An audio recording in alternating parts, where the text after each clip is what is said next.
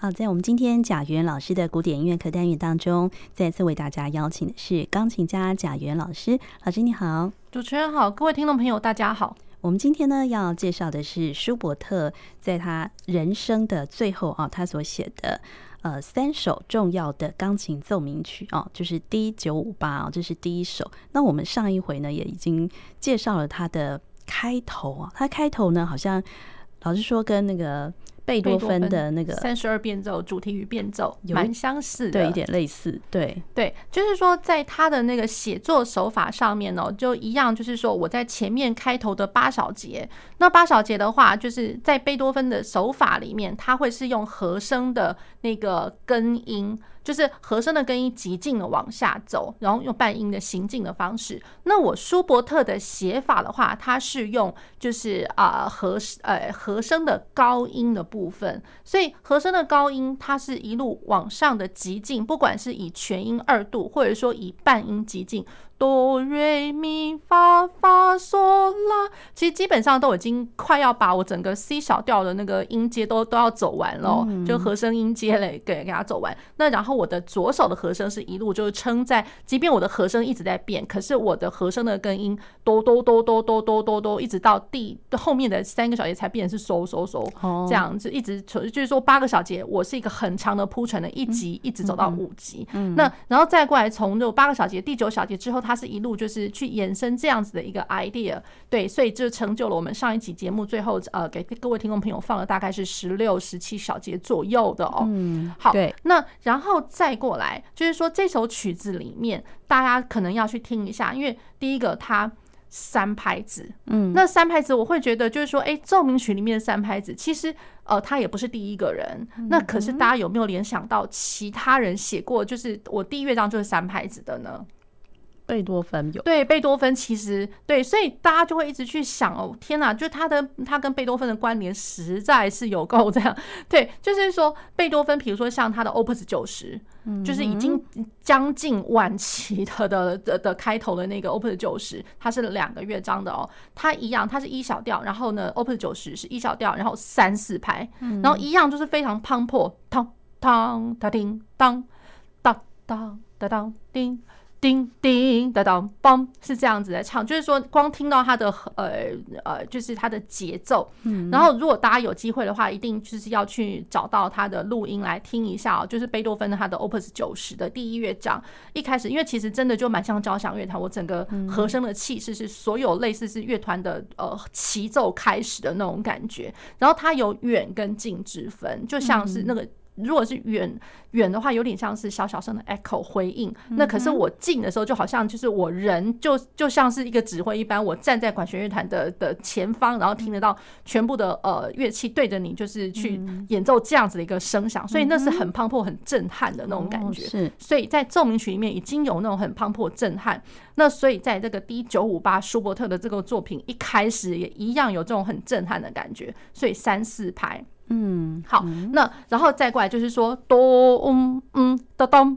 棒嗯当哒滴滴滴当棒嗯棒棒棒，对，所以一样啊，就跟我们刚刚那个贝多芬 Opus 九十其实差不多诶，那个节奏上面节奏都是很简洁利落的哒当棒那种感觉。好，那三拍子加上这样子的节奏，那大家可能会去想到就是说，哎，那种感觉哒啊嗯哒哒。哒啊，嗯，哒哒哒，会一直听到那种哒哒哒。那大家有没有想过一个啊？我觉得对于我来讲的话，第一个感觉到的就是说，除了跟贝多芬关联之外，还有一个，它根本就是一个命运来敲门的感觉啊。对啊，所以就是比如说命运来敲门的话，大家第一个最熟知的一定是贝多芬的那个第五号。对，哒哒哒哒滴啊，sorry，哒哒哒滴，哒哒哒当，就是哒哒哒当，就是有很连续的。连续的，然后又急切的那种那种节奏，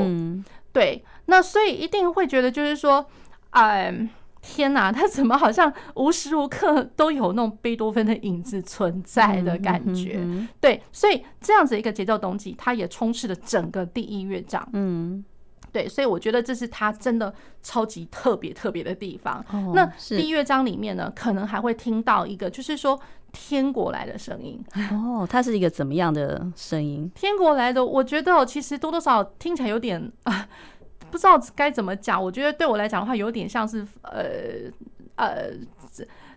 单方面来讲，好像很纯净的是天国，可是另外一方面，如果说我们站在以一个第三者旁观的那个心态哦，就我们待会听的时候，可能可以稍微去想象一下，这是我自己个人的感觉啦。对，就是说第二主题单纯来听的话，觉得哇，真的就是 purely 就就是 Schubert，舒伯特他什么最厉害？我觉得歌曲般的，所以他的对歌曲般的旋律最厉害，所以他第二主题真的真的非常歌歌唱，然后一样就是说好像是和声式的，和声式的，就如同像我们。上一集节目有听到那个四手联弹，它的第二主题也一样是和声式的。对，那所以那个和声式，然后在这个 C 小调它的呃第二主题的时候，第二主题它是降一大调，拉嗦发滴滴滴滴滴哒哒哒哒哒哒滴滴哒哒，这这样一一路这样唱下去。好，和声式的，然后那和声式的，呃，一方面舒伯特什么也很厉害，就是他的弦乐重奏啊。哦，对，所以它的第二主题根本就是呃一个弦乐四重奏的一个感觉。嗯，好，弦乐四重奏它一直拉，然后我觉得那个调性上哦，降一大调真的也算是天国来的。对，所以我感觉上就是在舒伯特作品里面来讲的话，我自己个人就已经有点认为，就是说，如果是降记号的降记号的调，然后是大调。降记号的调大调，然后不管它在什么样的音域，对我来说都觉得好像是舒伯特他寻求的，寻求到人生的一个一个平坦啊，或者说呃一个一个释放的那种感觉，他不再那么有压力，不再那么的一直在追求说天哪，他赶快去弥补他人生经济不够啊，然后嗯就病况也不好啊什么之类的。对，我觉得他都是寻求一个释放，然后暂时忘却的那种痛苦了。对，所以我觉得他的大调里面多多少少都有这样子的一个意象存在。哦、对，所以就是听过来的感觉上，就是像弦乐四重奏。可是像我刚刚讲的，有一个很好笑，我刚刚想到一个 image，就是不晓得有没有大家有没有听过那个？哎，不对，不是听过，是看过，就是铁达尼号。嗯，那铁达尼号大家知道，我们像我们现在旁旁观者，或者说我们以第三者，我们。呃，来看这整个事件，你知道它是一个悲的东西，对对对。那所以你知道它船是会沉的，对、啊。那可是，在那个船沉的之前，大家有没有想到一个画面？就是他船上不是有表演的人吗？对对。我记得是一个不知道是弦乐四重奏还是一个是弦乐的一个团体，对。然后船一直沉，可是他们非常尽忠职守，他们一直都还在拉，就是一直到沉的时候，那个乐音都还要在的那种感觉，他们不能跑。对，所以我就就觉得，就是说多多少少听到，如果说在舒伯特的这样子一个，好像你觉得他当下是释放，可是我们背后来看，知道他好像在预告了一些什么。什么嗯，就是比较不好的事情，不好的即将成了，对，不好的结果 这样，这样子哦。对，我觉得多多少少有那么一点点，然后加上他前面第一主题那种那种就是节奏感的震撼哦。对，那其实我老实讲，先预告，比如说像他的 D 九五九，九五九，他一开始当啊。哒当棒，嗯，当当当棒棒棒，就是他他的那个节奏也一样，就是非常的铿锵磅礴，嗯，对，所以都会让我觉得哇，九五九五八九五九，那第一第一主题都有点像，然后都有点像，真的就是好像跟生命在。在在奋斗的那种感觉啦，嗯、对，所以我会觉得这非常真的是非常非常特别。嗯，好，然后稍微介绍就讲一下，它九五八它其实它整个是四个乐章，嗯，其实后续的九五九九六零都是四个乐章的，嗯、对，所以这个四个乐章的架构其实都是跟贝多芬一样。贝多芬呢，他其实从中期其实其实他早期就已经开始有四个乐章的存在了，嗯，对，就是四个乐章的编排，然后。呃，前面跟后面就是外围的两个两个那个乐章都是快板，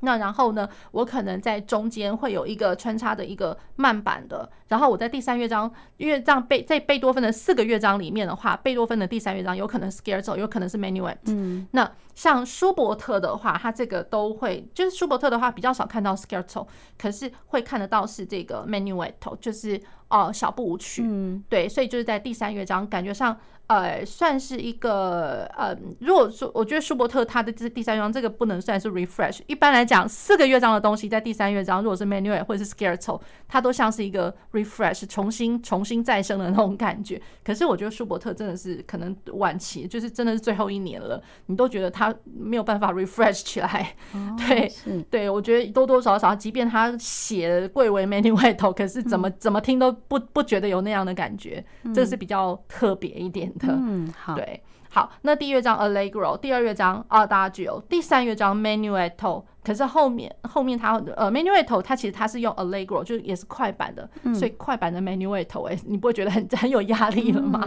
对，然后它是 ABA 三段式 menuet trio and menuet，然后第四乐章它是一个奏鸣曲式，然后是 allegro 快板这样子。嗯、好，那我们可以先来听一听好了，它的第一乐章，嗯。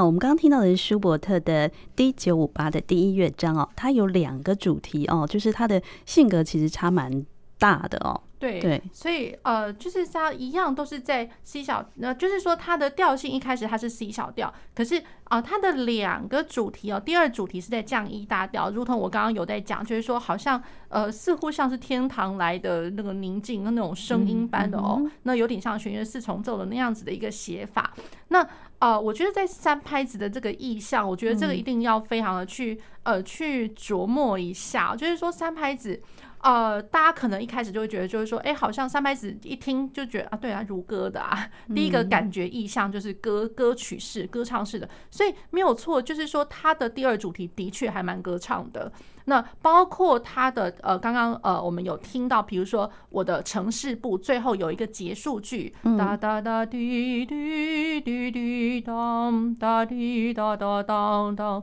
真的也很像，真的就是也是如歌的哦，就如同他的呃其他的艺术歌曲那么的美，或者是说有点像是摇篮曲那种感觉。那呃，更呃更尤其是就是说它的发展部也就延续了这样子的一个意象啊，哦，就是有哒哒哒哒。哒哒哒，那它呃有点演变成哒哒哒哒哒哒哒哒这样子的一个节奏，可是基本上它的 idea 是差不多相关联的哦。所以三拍子如歌，那然后再过来三拍子，呃，我会在一开头听到这样子的当棒。当当哇，这三拍子突然演变成就是非常的有气势、非常震撼的，所以这个是一个类另外一个表现方式。然后另另外一个表现方式就是说，大家可能会听到就是有连续的、连续的那个呃半音走动。滴答当，滴答当，哒哒哒哒，这是在他的他的那个发展部呃的一开始就有听到这些东西。嗯，那还有就是说我在左手的伴奏，我的左手伴奏大概呃，我觉得他这个整首曲子来讲的话，呃，虽然不见得一直都在长动啊，可是老实讲，他没有一个停顿下来的地方。对，我觉得即便好会听得到一些些附点的长音或者什么的，可是嗯，从来都不会觉得说那个是好像你要去停顿，它就是好像会有 move on 的感觉。但更更不用说我整个曲子里面，我我会听到非常多在左手的，就是很低的音域，然后一直在跑，一直在跑，滴个哒哒哒哒滴哒哒哒哒哒哒哒哒，或是哒啵啵啵啵啵哒哒哒哒哒哒，它就是一直在动，好像是一直持续的，而且没有很大的一个。改变这样子吗？对，就是一直在持续。总总觉得就是说，好像其实舒伯特在另外另外一方面，感觉上他仍然为他的人生最后在做奋斗。那种感觉，他没有想要停下来，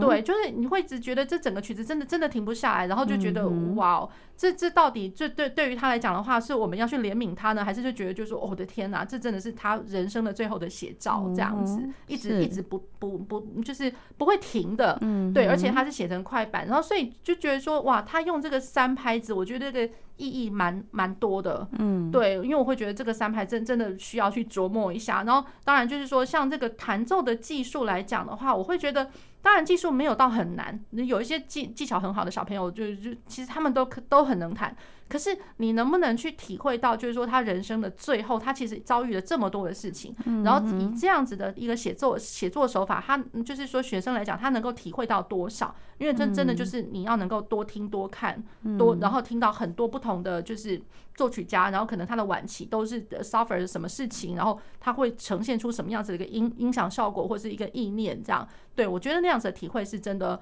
呃，可能暂时如果太年轻的话，表表示不出来。嗯，嗯，对对。那所以我觉得他这个呃，这个第一乐章是蛮特别。那然后呢，就是呃，我觉得特别去呃关照一下他的那个呃发展部。发展部的话，觉得就是除了像我刚刚讲滴答滴滴答滴滴滴滴滴滴那种感觉，那我的呃右手可能都是在十六分音符的那个伴奏，所以我在唱这个东西都是左手很低哦，超级低的音域。对，所以就是呃间接的也会知道，就是说舒伯特他内心里面有一种很幽暗的一角这样子。对，而且就是幽暗也就罢了，很低音域，然后他一直都是在呃半音的挪移。所以你会觉得，就是说他好像是在找什么东西，对，一直在挪，然后你不知道他要走到哪里去，因为他这个发展部真的调性一直在变。嗯，好，那然后再过来，呃，还加上了有那个呃，左手仍然滴答滴滴答滴滴答滴滴答答滴答滴答滴答答滴答滴答滴滴答滴答滴答答滴滴答答答答答，我真的好像是在练试唱哦，可是 可是真的，它的谱子上真的就是一连串的半音一直在跑，一直在左手跑。好，那这是最主要的旋律哦，就是说支撑整个发展部其实是很大的一部分。那我的右手就是有点应和着左手，然后我的右手就一连串通通都是半音，从上面一路下来，滴答滴滴答答答答，一直在练半音阶了。我老实讲，对，所以就是说它的整个整个发展部真是不得了了，对。然后再过来就是说延续着我的右手上去，一直下来，上去下来，就是一直游移不定的半音节，然后再过来我的左手就进来，当。哒当棒，到啊嗯，哒当棒，就是第一主题的那个比较生命，就是好像为生命奋斗的那种节奏感又跑回来了。嗯，对，所以我会觉得这整个发展部，呃，你要说它有没有用到，就是前面的两个主题甚至结束句的素材，其实有，只是它很巧妙的镶嵌在一些，你会觉得表面上听起来好像很阿杂的那种感觉，对，可是它里面的最主要的 idea 都在。哦，是，嗯，对，那然后最后我的那个。呃，在线部，在线部的那个最后 closing theme，就是我们在讲 coda，嗯，coda 真的又延续了我刚刚一直在讲的，它只差没有，就是说好像那个半音阶一路上去下来，可是你会听得到右手。右手跟左手，它是形成一个很大的一个空间感，因为我音域撑了很久，我右手非常的高，然后右手的话就从拉索发咪瑞哆西拉索发咪瑞哆西拉索发发咪瑞哆西瑞哆，这持续大概有没有两个八度，不止两个八度的那个的音阶一路下来，嗯，对，然后我音阶一路下来，然后就就差不多就是。就就慢慢慢慢就是渐弱，然后就非常幽微的幽微的，然后就这样结束，嗯、这样子。对，好，那我们接着要讲它的第二乐章部分了。啊、呃，对，第二乐章的话，它是 Adagio，它是呃呃，它是在那个降 A 大调上面。那所以就是说，一开始 C 小调跟降 A。呃，它这个三度关系的调性挪移，其实我觉得这已经算是稀松平常的事情，因为从贝多芬一以来就一直都很多人会这样用这样子。好，那可是当然就是说，这两个者并不是一个关系大小调的关系，它只是一个往下的三度的关系。好，那 C 小调，然后跟降 A 大调，大家有没有想到它这样子的一个调性的 relation，会想到贝多芬的什么作品呢？哦，也是一样啊。真的好像啊，是啊，而且去想想看哦，因为贝多芬的 C 小调的作品，这其实蛮蛮多的嘛、呃。其实我觉得已经很明显了。哦哦哦哦，对，C 小调，哦、呃，贝多芬的悲怆。哦，是啊，对，贝多芬的悲怆，它是 C 小调，就是 Opus 十三，Opus 十三，然后它的第一乐章就是 C 小调，然后第二乐章。嗯，就是降 A 大调，嗯哼，哦，所以是一样的，对，其实一样。然后第三第三乐章就大家常常会听到那个哒哒哒滴哒滴滴咚，这个是 C 小调，所以 C 降 A C 有没有？是。呀。那可是去想到就是说 Open 十三哦，它的第二乐章，嗯哼哼哼，当滴儿哆滴哒哒滴滴儿哆哒滴。滴咚哒叮哒哒滴咚，好，我我就这样唱哦。其实它第二主题就已经是这样子的一个写法，嗯，然后二四拍，嗯，那我的舒伯特二四拍也是。哦，the same，当哒哒滴哒当滴咚。滴哆哆哆滴哆滴，其实超像的。我老实说啦，真的超像的。是，对，所以我会觉得哇，他真的一直都就是论这个调性编排、调性的关系来讲的话，那真的就是跟十三超像，跟贝多芬的那个悲怆这种是超像的。对，然后呃，然后第二乐章的这个意象哦，嗯。我老实讲，这个意象还让我想到一些，就是说其他，当然就是说调性上可能不是这个的，可是就是说第一乐章是一个好像很纷纷扰扰的一个时代，然后第二乐章突然来到一个净土的那种感觉。比如说像呃他的那个呃贝贝多芬的热情，嗯，热情虽然他的第二第二乐章并不是在降 A 大调上面，嗯，对，那可呃他呃他的第二乐章是在那个降 D。嗯，可是我都觉得，因为毕竟他的拍号什么都一样，嗯，对，那然后觉得也一样是很很和声般的，然后很像弦乐四重奏、弦乐重奏般的这样子的一个一个演奏方法，然后它仍然有它的旋律在，只是说它不不是那种流动的那种写法，嗯，好，这样子做法我都觉得真的超像，就是像我刚刚讲的十三，然后跟那个贝多芬的 Opus 五十七的第二乐章。真的到到处都都有，这都影子一直都在那边哦，是对，所以我会觉得这是非常特别的一件事情。那我们可以先来听听看。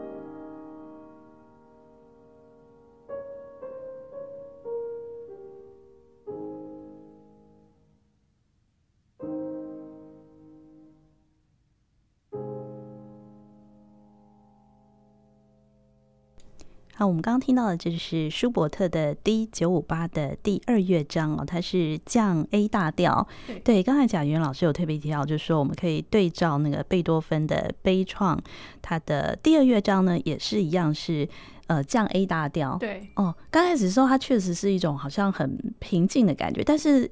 中段哦，我觉得他也是有点很强烈的一个情绪。是的，对，呃，他就是其实说他这个乐章来讲的话，一般来讲，因为如果说是 Adagio，那 supposedly 它会是三段体，可是大家刚听到知道，就这个乐章绝对不是三段体，嗯，它其实是一个 rondo form。那啊，rondo 其实它就是 A B A B A，那全曲分为差不多就是就是这样子的一个五段哦。那每一次的 A 它回返回返到这个 A 的时候呢，它呃主题都一样，都可以听得到，哎，这个就是 A 的轮廓。那可是稍微每一次都呃做一点点不一样的变奏哦。那可是每次一听到 B 段，因为 A B A B A，那所以其实整个乐曲至少我经历过两次的 B 段，嗯，那两次 B 段。呃，我觉得每一次的 B，比如说 B 比 A 就已经稍微长一点点。那然后第二次的 B 比起第一次的 B section，感觉上又稍微呃呃扩张了一些些，就是论体体积来讲的话哦。那每一次的那个 B 哦，B 跟 A 其实它就是一个很大的一个对比，因为那个 B 段每一次一听到就觉得哇，怎么好像是不是有什么风暴要来？虽然它速度没有很快。可是你会一直听得到，就是说两拍子里面，它已经被细分为呃一个拍子，它就有六个十六分音符，嗯，哒哒哒哒哒哒哒哒哒哒哒哒哒哒哒，所以我一个小节里面在 B 段，我一个小节会有十二个十二个那个十六分音符，所以蛮蛮紧凑的了。那加上我的那个和声哦，因为 B 段都蛮和声式的，一起一起出现，哒哒哒哒哒哒哒哒哒哒哒，好。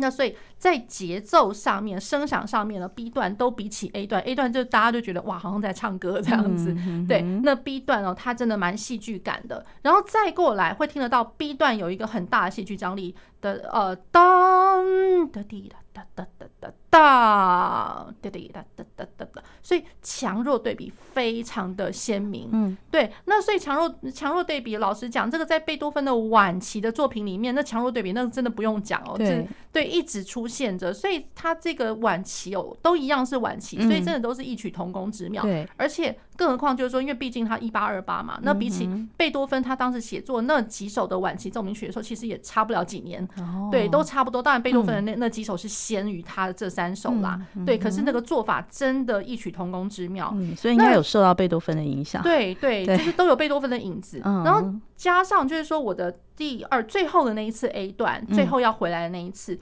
大家会听得到哆滴滴哆哆哆哆哆，然后会看到啊，怎么就是有那 Fermata，就是延长记号，哇，那这岂不是就是跟贝多芬的那个 Opus One O One 一零一的第一乐章，也就是常常走走到一个哎，突然就停下来了，